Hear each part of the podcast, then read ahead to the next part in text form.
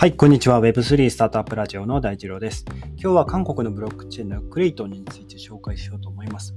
実はクレイトンというブロックチェーンは、あの、LINE のまあライバル、あの、韓国でカカオトークっていうのが今一番流行っていて、まあ日本でいう LINE みたいなものですよね。あの、メッセージングアプリですけども、ここを運営しているクラウンデックスっていう会社ですね。えー、まあここが、あの、クレイトンを開発しているブロックチェーンのクレイトンを開発していて、え仮想通貨クレイですね。で、ここが、えクレイトンがあの NFT のマーケットプレイスオープンシーのパートナーシップを提携したと発表がありましたと。はい。で、えー、2019年の6月ぐらいにあの開発されたブロックチェーンがクレイトンです。で、韓国内の4500万人のカカオトークのユーザーが、まあ、クレイトンにアクセスすることができますと。もちろんあの僕らもそのクレイトンを使うことはできるんですけども、まず仮想通貨のクレイっていうのが日本国内では売ってないので、えー、バイビットとか、えー、そういった海外の取引所で、まあ、クレイを購入する必要があるんですけども、で、このクレイトンを使うためには、えっと、メタマスクではなく、えっと、カイカスっていうウォレットが必要ですね。えー、これを、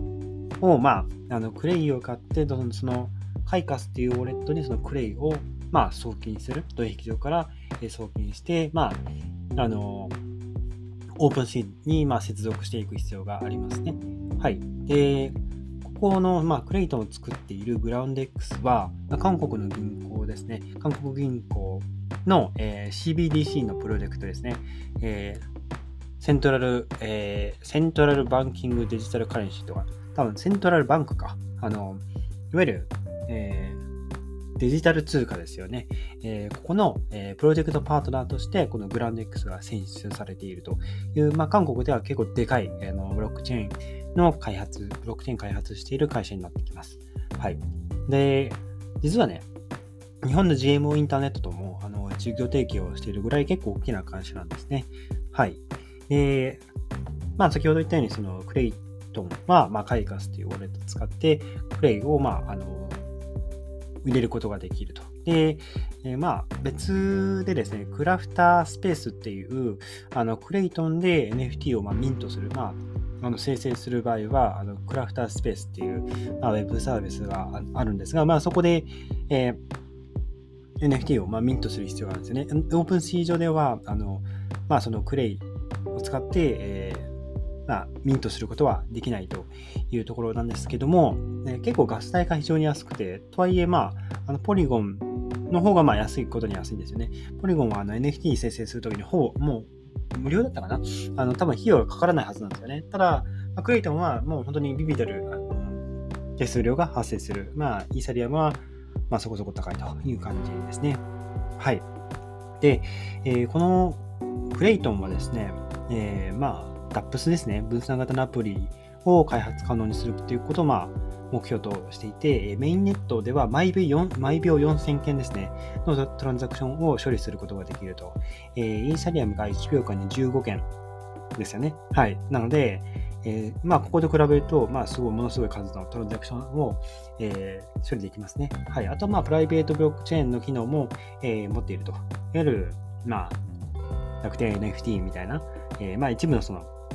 ね、クローズドな、あのー、コミュニティというか、えー、プラットフォームとしても機能することができるという、まあ、特徴も持っていますね。はい。で、まあ、クレイトンを開発しているクレイトンファンデーションの、えー、グローバルな責任者、デイビッド・シンという方がですね、まあ、 OpenSeaと、えー、提携することにめちゃくちゃこう興奮しているという、まあ、コメントを残していて、えー、メタバース、ゲー GameFi、えー、クリエイターエコノミー、のためのブロックチェーンを構築する、まあ、そのビジョンの大きなまあ役役割、そのステップとして、え、 OpenSeaとの提携というのは非常に、え、エキサイティングだということで、まあ、これからね、クレイトンのエコシステムをどんどん成長させていきたいです。まあ、特にアジア圏においてっていうところで、えー、各国の、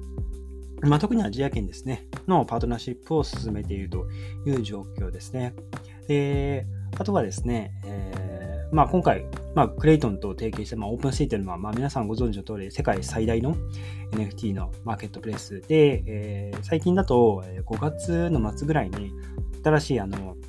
プロトコルの、えー、C ポートっていうものも、えー、提供し始めて、こちらは、あの、まあ、NFT って基本的に、えー、仮想通貨、えー、まあ、基本的にイーサー、まあ、もしくは、まあ、ポリゴンだったら、えー、マティックですね。を購入して買うっていう、まあそういう購入の方法があるんですが、この C ポートでは、あの、他の NFT とイーサリアムを組み合わせてオファーする、あの、まあ、購入のオファーをする、作品に対してオファーするってことができるようになっていて、まあ、こういうことをすると、まあ、ガス代とかもあの削減できるっていうような仕組みがあって、その、いろんなその組み合わせで、えー、NFT を買うことができるよっていう、まあ、えー、プロトコルになっていますと。はい。まあ、こういうところも、えー、OpenC、まあ、結構活発にあのプロジェクト自体も開発を進められているので、まあ、注目しているしこ、こういうところと提携するクレイトンも、まあ、注目されていくんじゃないかなというところですね。はい。まあ、韓国といえば、まあ、テラ・ハルナの、えー、ドーコンさんの話ですね。えー、もう彼が、あの、まあ、定かではないですけど、結構そのアメ、あの、韓国の、あの、SEC みたいな、あの、なんて言うんでしょう、すごい調べられるような、その金融的な、あの、まあ、財務状況とか、まあ、そういうのを調べていくような会社です。あの、専門機関ですよね。SEC っていうところがあって、ああいうところからいろいろこう、まあ、いろいろもう根掘り葉掘り調査されていて、で、このテロルナの事件がある何ヶ月か前ぐらいから、そのドークオンさんの、まあ、ウォレットに、まあ、結構な多額のあの仮想通貨が出金されていたみたいな、その、まあ、ちょっと事実かどうかわからないんですけど、まあ、そういう話があったりとかして、あの結構あの調べられてるみたいですね。はいまあ、意図的にその、え今回の、えっと、なんだっけな、テラ USD か。があの1ドルとディペッグしたあの1ドルと、えー、同じ価値を持っていたんですけども、もう0.1ドル、0.001ドルみたいな形で、まあ、1ドルと価値を保てなくなったですね。価値が暴落しちゃったっていうことですね。まあ、これを起こす、まあ、きっかけ、あのまあ、意図的に起こしたんではないかみたいな、まあ、そういう疑いがかかっているというところで、まあ、こういう事件もあって、今ね、あの夏なのに看護師さんは冬の時代を迎えているという状況にありますね。はい。というような感じです。あとは、あの最近気になっているテーマとしては、イーサリアムのザ・マージですね。こちらは、えー、イーサリアムが今、プルーフ・オブ・ワークっていう、あの、マイニングの方法からプルーフ・オブ・ステークっていう方法に、えー、切り替わるための、えー、まあ、アップデートですね。でこちらのザ・マージが完了して、えーまあ、全てあのメインネットがもう全部稼働していって、で、あの全部、ビーコンチェーン、まあいろいろ、ビーコンチェーン、シャードチェーンっていろいろその、イーサリアム2.0にはあの実装していくチェーンがいろいろあるんですけども、あのここがもう全部あのメインネットが、えー、シャードチェーンに全部移行していって、そのシャードチェーンっていうのが、まあ、全部稼働していくあの、シャーディングっていう方法があるんですよ。あのイーサリアムで、えー、まあ、処理を軽くするためですね。あのよくイーサリアムとかブロックチェーンとかのその処理って高速道路に例えられることが多いんですが、あの要は、シャーディングっていうことを行うと、あのまあ、その1本の、まあ、高速道路じゃなくて、まあ、その脇道をですね、どんどんどんどんその脇に、まあ、並行して道を作っていって、その脇道で処理を、えー、して、で、その結果をあのメインの、えブロックチェーンに戻す。結果だけをこう戻す。処理して結果だけを元に戻すみたいな形で、あの、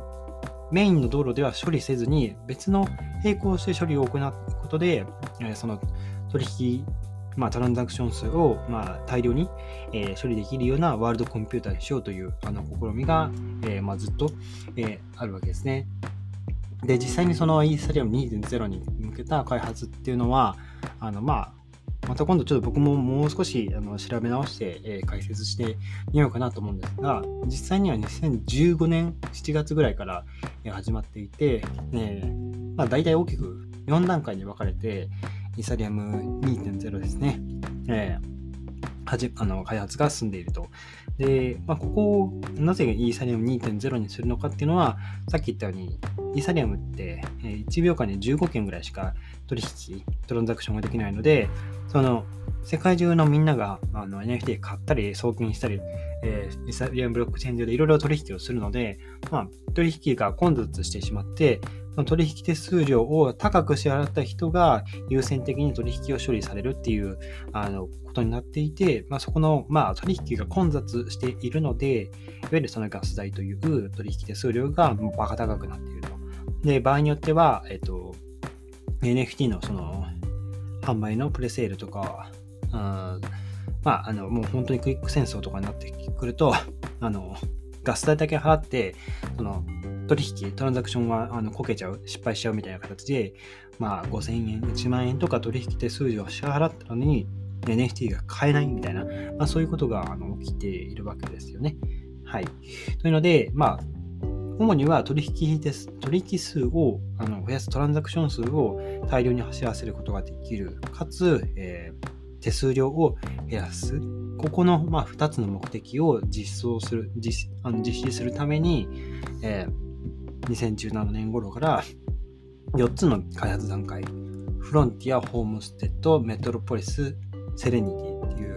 っていう4つの段階にフェーズ分けして、えー、開発が進んでいたというところです。で、実際はもうインスタリアム2.0っていうのは、あの、もうすでに、あの、メインネット、まあ、稼働はしているんですよね。はい。で、稼働はしてるんですけども、あの、まだ、えー、そのマイニングっていうのがプルー・オブ・ステークに移行していないっていうところですね。まあ、ここを 移行するために、まあ、あの、今、ザ・マージって呼ばれる、えー、アップデートが、あの、行われているという形ですね。はい。まあ、ここはちょっと僕ももう一回その調べ直して、えー、まあ、できるだけ咀嚼して解説していければなと思います。はい。ということで、今日は、えー、クレイトンですね。韓国のブロックチェーン、オープンスイート提携したというテーマで話してみました。今日のエピソードが役に立ったらいいなと思ったら、ぜひフォローをよろしくお願いします。それでは皆さん素敵な一日をお過ごしください。また明日お会いしましょう。